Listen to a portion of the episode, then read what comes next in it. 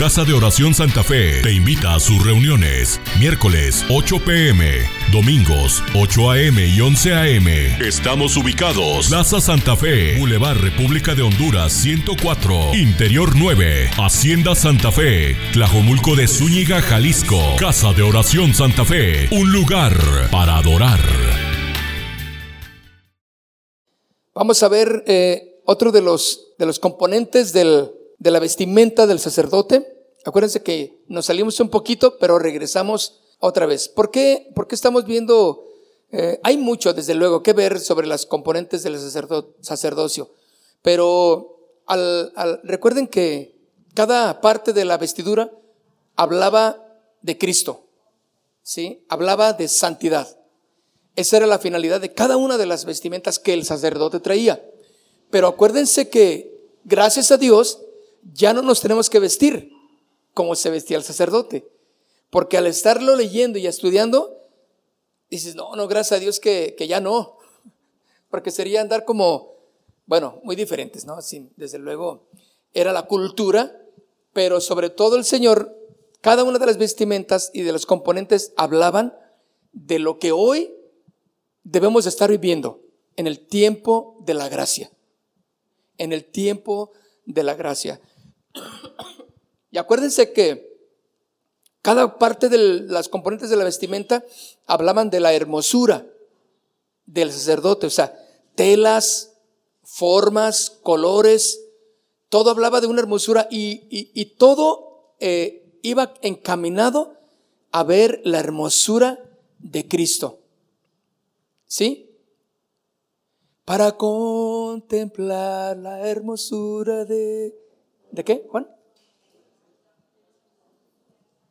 ¿De tu santidad? Para... Bueno, algo así. Son cantos que ya tenemos mucho tiempo que no cantamos, ¿verdad?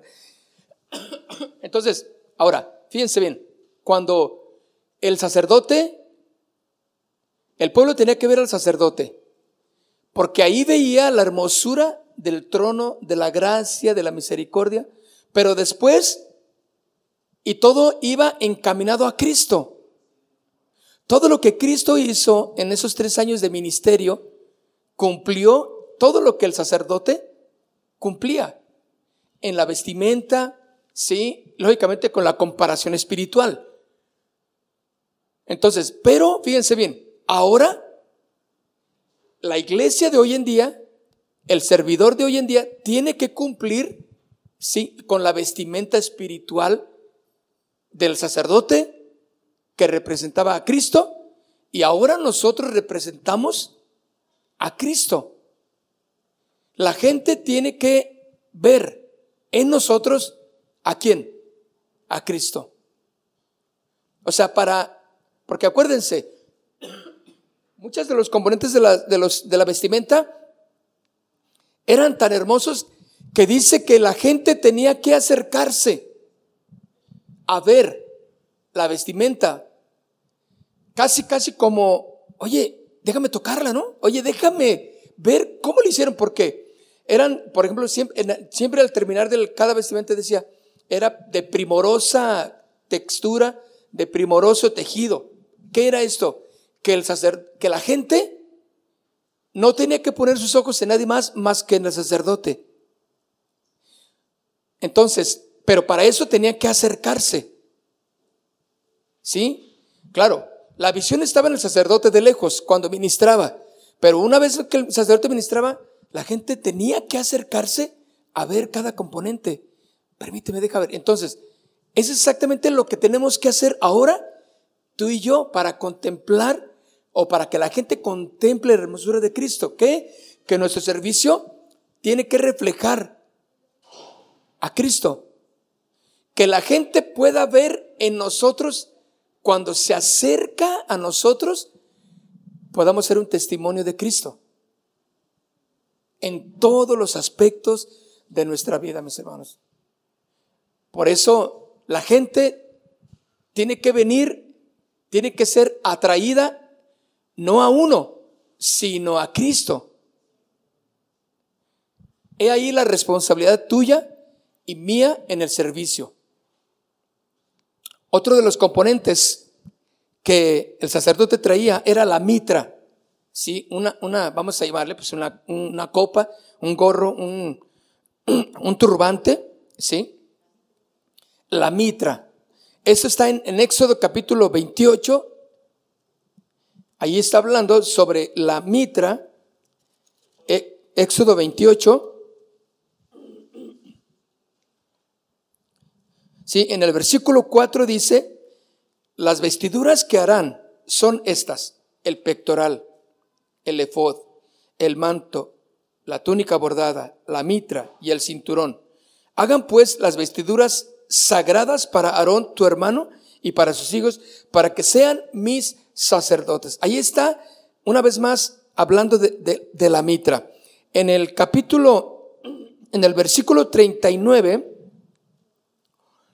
de este mismo, de, de 28, de 28, pero en el versículo 39 dice, y bordarás una túnica de lino y, la, y, y, harás una mitra de lino. Harás también el cinto de obra de recamador. Entonces, ahí está el, el turbante que el sacerdote tendría que traer. ¿Sí? Hagan de cuenta, digo, no es similar, desde luego, a lo que, por ejemplo, hoy la iglesia tradicional, el sumo pontífice de ellos, si lo han visto, ¿no? Que trae una copa así como un pescado dice que es como un pescado. En, entonces, e, eso es algo que ellos tomaron de lo que era la mitra del sacerdote en el Antiguo Testamento judío. Entonces, pero la mitra que el sacerdote judío trae era totalmente distinta. El, el modelo era distinto. Lógicamente, el simbolismo, ellos aparentan la iglesia tradicional, que es lo mismo, pero, pero no, tiene un concepto totalmente muy, muy distinto. Entonces, Mitra significa, mis hermanos, elevado o alto, ¿sí? Mitra significa elevado o alto. Ahora, esta mitra tendría que cubrir la cabeza, que significa que Jehová es nuestra cobertura, ¿sí? que Jehová es nuestra cobertura. Pero también significa sumisión. Cuando el sacerdote traía, eso simbolizaba, ¿sí? Cobertura, sumisión. ¿Qué nos enseña, mis hermanos, la cobertura? La cobertura es estar bajo la autoridad. Y eso es algo que siempre, siempre debe de estar en ti y en mí, donde quiera que tú estés. Aprender a ministrar y a servir bajo la autoridad. Una vez que alguien piensa que ya no necesita o que no necesita estar ni comentar ni decir lo que uno está haciendo, o sea, es como, como decir, yo ya no necesito la cobertura de Dios. Porque ese sacerdote no podía ministrar si no traía todos los componentes sobre él. Y la mitra era la parte que hablaba de la cobertura. O sea, yo tengo la, o sea, debo de tener la cobertura de Dios. Ahora, la pregunta para nosotros es, ¿lo que estamos haciendo está bajo la cobertura de Dios? ¿Sí? Nuestras actitudes están bajo la cobertura de Dios. Al final de, la reunión pasada, del miércoles, vino una, una, persona y me dijo, oiga hermano, quiero comentarle algo. Yo estoy yendo a, compartirle el Evangelio a, una vecina, a un vecino, y, y ellos quieren que yo vaya y ore por ellos. ¿Está bien? Y le dije, ¿está bien si eso es lo que haces? O sea, si Jesucristo está siendo eh, glorificado y, y el centro de, de tu plática y, y, la gente es llevada a Cristo, está bien, porque esa es una buena labor, ¿no? Ahora, alguien puede decir, no, pero ¿por qué yo tengo que comentar todo? ¿Por qué yo, yo, yo puedo hacer lo que yo quiera? No, ya no somos para decir, yo puedo hacer lo que yo quiera. Somos de Cristo. Y mayormente que somos parte del servicio en, en la casa de Dios. Ese es un fundamento claro, básico y bíblico para crecer. estar sometido, ¿sí? Estar bajo la cubierta, ¿sí? Y bajo la sumisión del Señor Jesús. Esto era lo que simbolizaba esta mitra. También significa que Jesucristo está por sobre todo. También significa que Jesucristo está por sobre todos. Significa también que Él es el más alto en todo. Mis hermanos, no hay otro, no hay nadie, no habrá nadie como Jesucristo nuestro Señor, porque Él es Dios. No simplemente fue un hombre, fue Dios. Es Dios. ¿De acuerdo? Por eso van a venir ideas, van a venir nuevas religiones que se van a levantar, otras van a tronar, pero Jesucristo siempre fue, es y siempre será. Ahora, ¿por qué ha permanecido Jesucristo? Porque es Dios. ¿Sí? Porque es Dios. Todos los grandes hombres y pensadores, pues han, han perecido como debe ser. Por más grande que y, y el hombre trató de buscar la inmortalidad, y aún más allá de ignorar lo que les esperaba más allá de la muerte, bueno, vino la forma de embalsamar, porque la gente decía, yo quiero que me, siempre me recuerden a perpetuidad. O sea, no querían perder lo que está determinado. El hombre simplemente va a perecer y se acabó. ¿Sí? ¿Cuántas personas no han sabios, inteligentes, eh, que algunos, bueno, dicen la gente que son así, pero en realidad hay, muchos que yo digo, pues yo no le veo nada inteligente, ¿no? Nada de sabio, pero, pero pues los grandes pensadores así son. Y, dices, eh, yo pienso, por ejemplo, eh, lógicamente algunos muy dramáticos, otros bien diabólicos, pero al fin y al cabo intentaron ser grandes, ¿verdad? Pero por más que tú pienses quién, no hay otro como Jesucristo. Y eso es exactamente lo que simbolizaba esta, esta mitra, que Jesucristo está por sobre todo, siempre estará por sobre todo, Él estará en lo más alto de todo, en gloria y en poder. Y que sobre Él no hay nadie. Cuando tú aprendas y aprendamos todos los días hacerlo parte de nuestra vida, que nuestro ministerio, nuestro hablar, nuestro, nuestro testimonio, ¿sí? Tiene que, ser, tiene que ser entendido que no hay nadie como Él en todo lo que hacemos, vamos a ministrar de la manera correcta. ¿Y sabes? ¿Quién es el que se quiere levantar en contra de, de, de Jesús? No soy el yo. Pablo lo mismo lo decía. Dice, miserable de mí, ¿quién me librará? Porque este, Pablo sabía que estaba luchando, entendía la lucha de la carne. Me acuerdo que el hermano Pablo, ahora el, misionero que, el americano que murió, que falleció, que estaba con casa de oración, siempre me decía, Chuy, yo tengo un enemigo que necesito vencer. ¿Sabes quién es mi enemigo? Yo. Es Pablo. Claudia, tú tienes un enemigo que se llama Claudia. Arturo, tú tienes un enemigo que se llama Arturo. Luis, tú tienes un enemigo. Chuy, Samuel, quien sea. Tenemos un enemigo que, que es, soy yo mismo, porque él se trata de levantar. ¿Cuánto no hemos tratado de hacer las cosas a nuestra manera? Bajo nuestra manera. Sí, dice la Biblia, pero yo creo que este punto lo voy a hacer así. Y cometemos errores, mis hermanos, errores que nos cuestan, ¿sí? En gloria y en poder no hay nadie como nuestro Dios. No hay nadie como Jesucristo. Y eso es lo que simbolizaba esa mitra. Ahora, esta mitra, mis hermanos, era hecha de lino fino.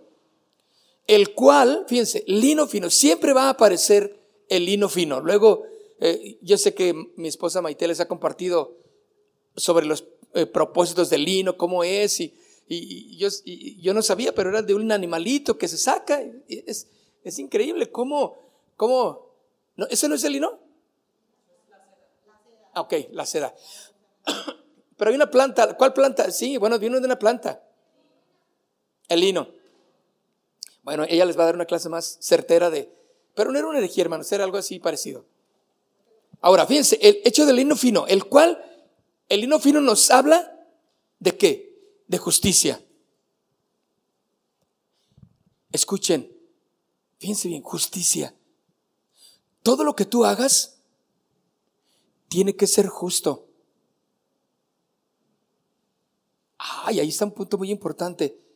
Porque en ocasiones eres injusto con alguien. ¿Con quién? Bueno, con tu papá, con tu mamá, con tus hijos. ¿Sí o no? Eres injusto con algún hermano. Y esto te lo digo porque a mí me pasa. Yo tengo, veo y, y juzgo de una manera que ni me corresponde, pero que es incorrecta también. Porque en ocasiones fue algo que me dijeron de alguien, ¿sí o no? Y yo ya traigo ahí el, ah, ya traigo la cara este, torcida con la hermana, con el hermano. Y yo digo, ese, es injusto, ¿no? Y la hermana o el hermano viene y saluda, hola, ¿cómo estás? Bien. Y tú dices, ¿eres injusto, sí o no? ¿No es injusto eso? Porque, ¿por qué le tuerce la boca? ¿Por qué le tuerce los ojos? ¿Por qué no le quieres hablar? Porque alguien te dijo que esa hermanita había hablado de ti o de alguien, pero ni siquiera has visto si te consta o no. O sea, la hermanita que ella le, echó de su cosecha y tú te la creíste, ¿sí o no? Entonces, dime si no son cosas que, que son injustas. Jesús es justo. Y fue justo en todo su caminar.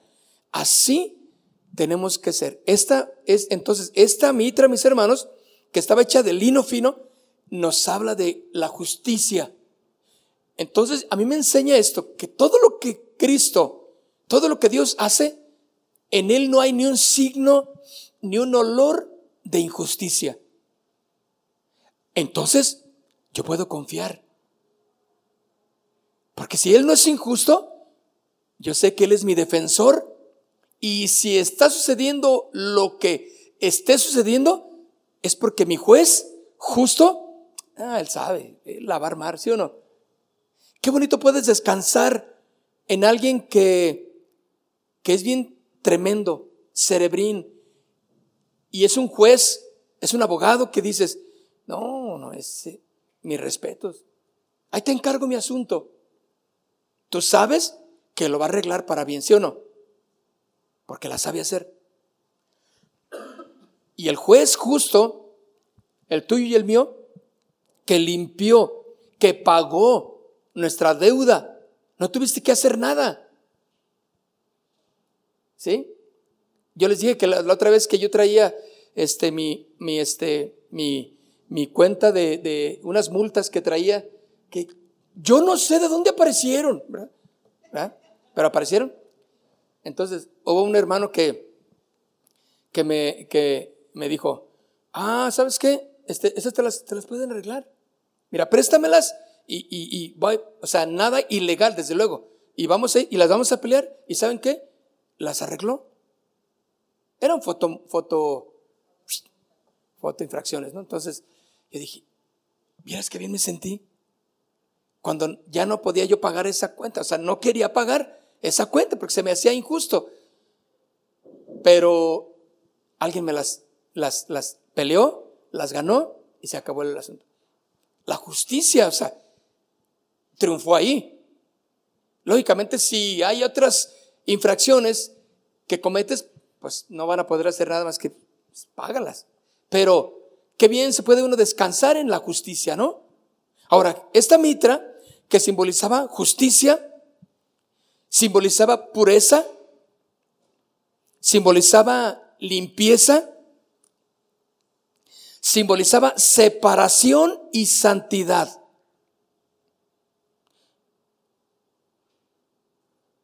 Simbolizaba separación y santidad. Todo lo que tú hagas en el servicio tiene que llevar estos elementos. Haz de cuenta como si trajeras la mitra sobre ti, en tu cabeza. Una mujer sometida, una mujer dispuesta, un hombre dispuesto, un joven eh, apto, justo en todo lo que está haciendo. ¿Qué pasa cuando hubiera personas que, que dices, ay no, ay, no le quiero ni hablar, ay no, porque, ay no, porque esas personas, la verdad no quiero hablarle.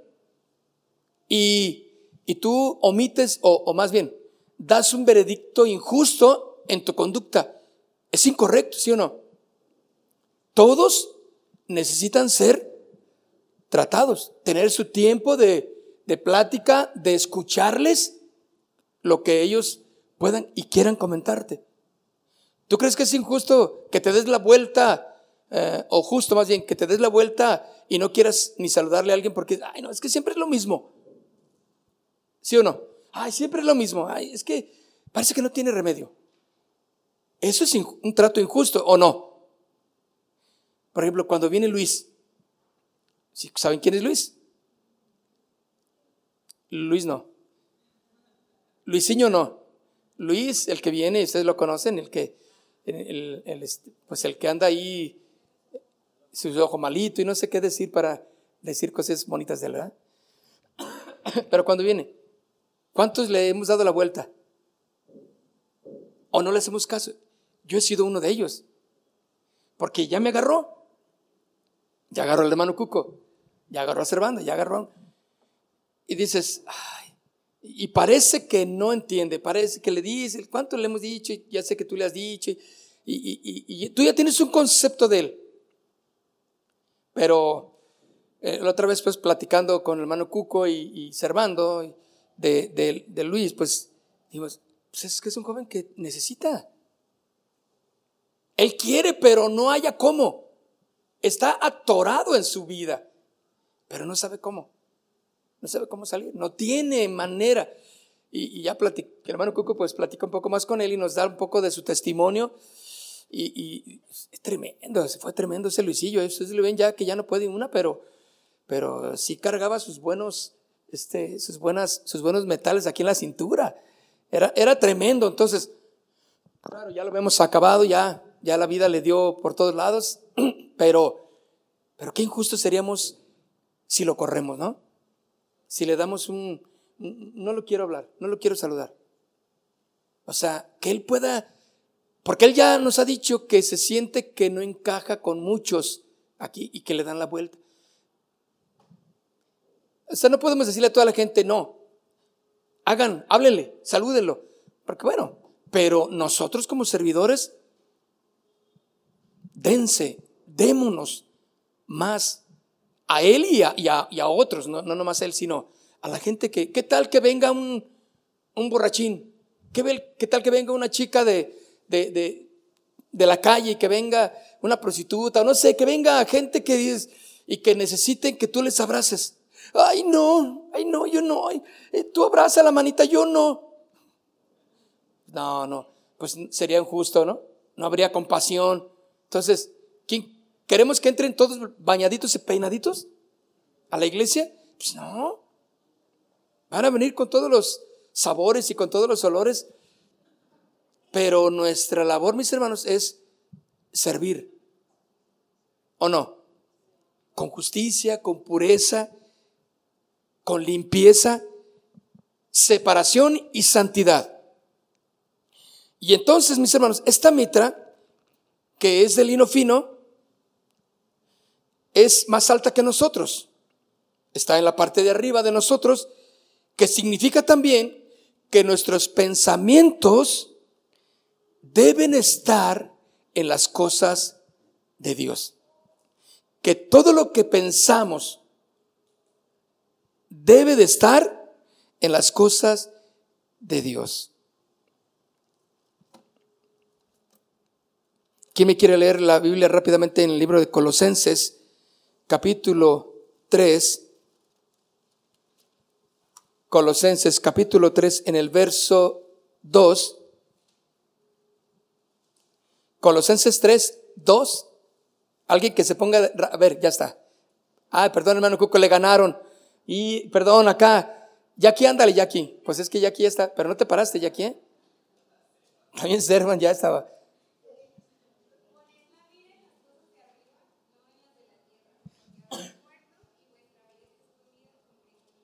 Ah. Ahí está. Poned la mira en las cosas de arriba.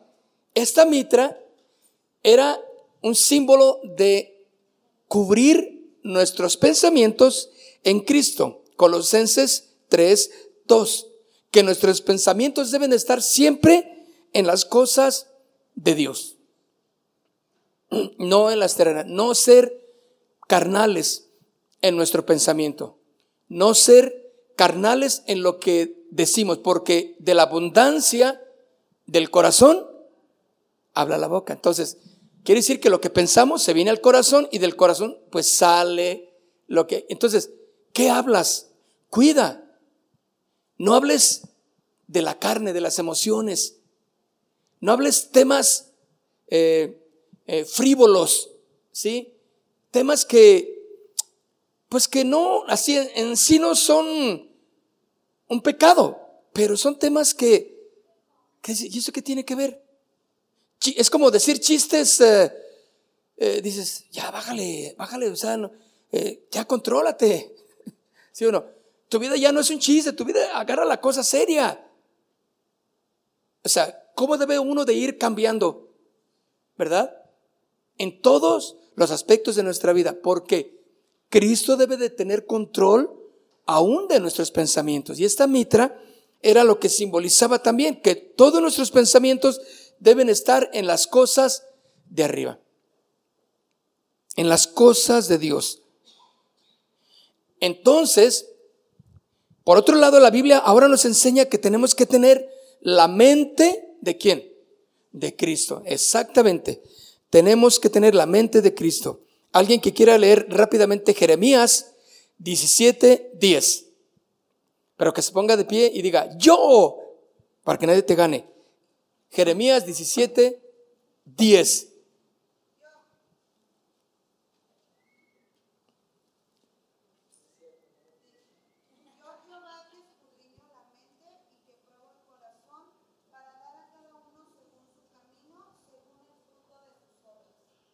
Fíjense, yo Jehová que escudriño qué? La mente, o sea, Él sabe lo que tú piensas. Entonces, Él quiere que tus pensamientos estén en Él. Ahora, ahí mismo Jeremías 31, 33. 31, 33. Que digo una vez más, no, no, no, tienes que decir yo, si no te la ganan. Fíjate, te ganó observando por unas milésimas.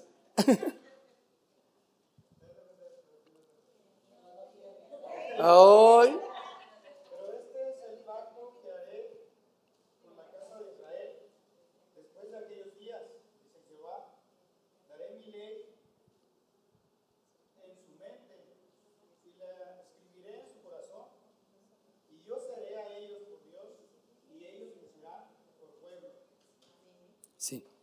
Ahí está, su, ley estará en dónde? En nuestra mente. O sea, Cristo quiere que pensemos lo de Él, que pensemos en su ley. Por eso nuestro corazón y nuestra mente deben de estar puestas en Él. Eso es lo que simbolizaba la mitra. Ahora, Mateo 22, 37. Mateo 22, 37. A ver.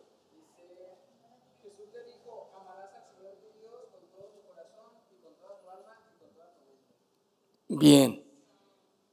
Primera de Corintios, capítulo 2, verso 16. 2.16.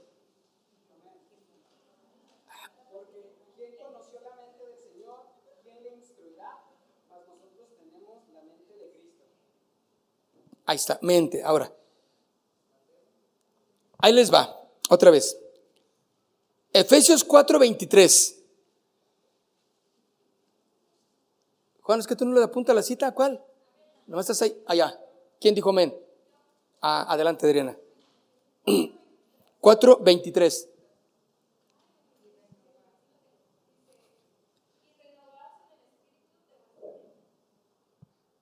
Ahí está. Renovaos en el espíritu de vuestra mente. Muy bien. El último. Apocalipsis 2, 23. Ay, ay, ay. A ver, hermano, no sé.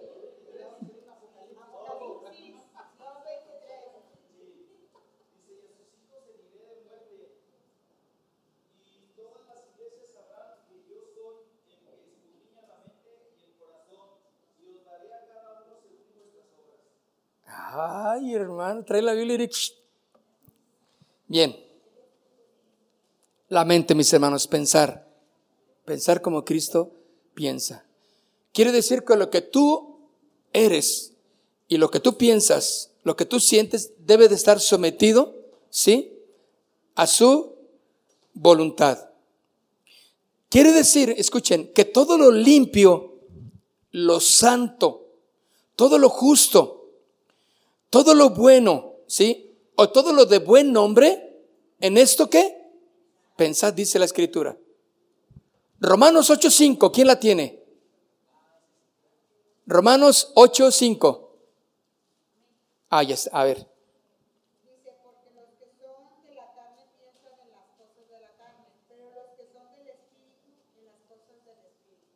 Qué bonito, ¿no? Los que son de la carne piensan en las cosas de la carne. Ahora, ¿por qué uno piensa lo que piensa? Hay factores que nos llevan a entender por qué pensamos lo que pensamos. Porque pensamos lo que vemos. ¿Sí o no? Porque estás ahí viendo algo, entonces viene el pensamiento y ese pensamiento se convierte en una acción. Por eso dice, los que piensan, los que son de la carne, piensan en las cosas de la carne. ¿Qué es? Todo lo que es de la carne, lo que no es de Dios, lo que no es edificante. ¿Sí? Los deleites temporales, lo vemos, o sea, yo veo cosas y pienso. Entonces, los que son de la carne, exactamente, piensan en las cosas la carne, pero los que son del Espíritu, debemos de pensar en las cosas del Espíritu, en las cosas que son buenas, que son justas, que son santas, de buen nombre. Filipenses 4, 8. A ver, échale, hermano.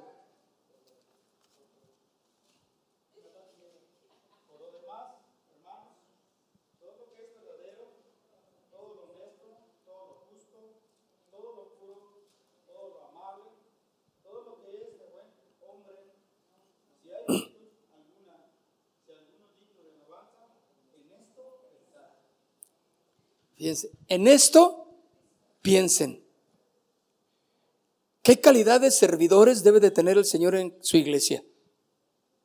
Que tenemos que pensar lo bueno, lo honesto, lo justo. Escuchen, eso, eso me encanta porque, claro, todo lo que, lo que dice la Escritura, pero cuando dice justo, es que no nos damos cuenta y hemos sido injustos en muchas cosas, en nuestras eh, eh, eh, decisiones, en los tratos, cómo tratas a tu papá, ¿Cómo tratas a tu mamá? Injustamente.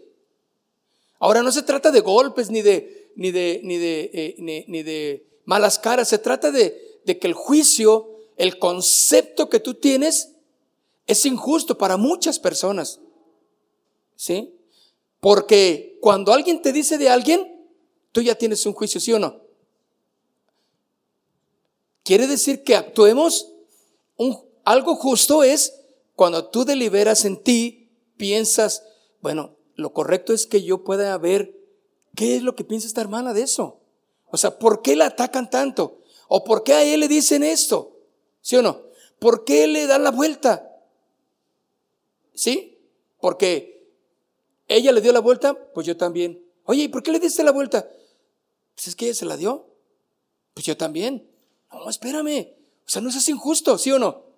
Tienes que ser justo en, el saludo, en a quién le hablas, en tu concepto de todo lo que estás ah, sucediendo en la iglesia. Y eso te va a hacer un servidor conforme al corazón de Dios.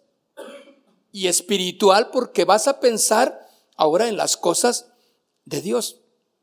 Amén. Cierre sus ojos. Yo quiero que oremos juntos. Padre, queremos darte gracias, gracias Señor por el corazón de cada uno. Aquí estamos, Señor, dispuestos a, a seguir aprendiendo de tu palabra, obedecerte en todo lo que tú estás haciendo con nosotros, Dios. Aquí estamos en la obediencia. Habla, Señor, y sigue hablando a nuestro corazón, eh, desde el más joven hasta el más grande. Habla, Señor, en todo lo que tenemos que hacer. Hay muchas cosas que están sucediendo en, en nuestro entorno, Señor, en la escuela, en, eh, en el trabajo, aquí en la iglesia, Señor. Y de todo ello tú nos llamas y nos enseñas que esa mitra que aquel sacerdote traía, Señor, y ahora el sumo sacerdote, Cristo Jesús, Él pagó todo lo, el simbolismo de la vestimenta del sacerdote, pero ahora en la cruz del Calvario Cristo pagó todo ello en el caminar de sus tres años de ministerio, eh, hizo todo lo que y enseñó todo lo que como sumo sacerdote tenía que enseñarnos ahora a nosotros, a la iglesia de hoy en día, y tenemos que entender que aunque ya no traemos esa mitra sobre nuestra cabeza, nos enseña que nuestros pensamientos, nuestra forma de hacer las cosas tiene que estar bajo la sumisión de tu presencia, Padre. Que pensemos en las cosas de arriba, que nuestros tratos con todos sea justo, sabio, honesto, prudente, Señor. Que lo que aprendamos a servir en el pandero, en, los niños, ayudante de niños, en, en todas las cosas que aquí nos está enseñando en el trabajo de la iglesia. Dios tiene que ser un trato justo, santo, de buen nombre, Señor, con todos los demás. Enséñanos que nuestros pensamientos tienen que estar en ti, Señor, porque tenemos que ser sabios en todo lo que hacemos, Padre. Tú eres el motivo de nuestro servicio, Padre y queremos darte toda la gloria y toda la honra, Señor. Hay mucho que tenemos que aprender como servidores, como discípulos tuyos, Padre, en el nombre de Cristo Jesús. Amén. Casa de Oración Santa Fe te invita a sus reuniones. Miércoles 8 pm, domingos 8 am y 11 am. Estamos ubicados. Plaza Santa Fe, Boulevard República de Honduras 104, Interior 9, Hacienda Santa Fe, Tlajomulco de Zúñiga, Jalisco. Casa de Oración Santa Fe, un lugar para adorar.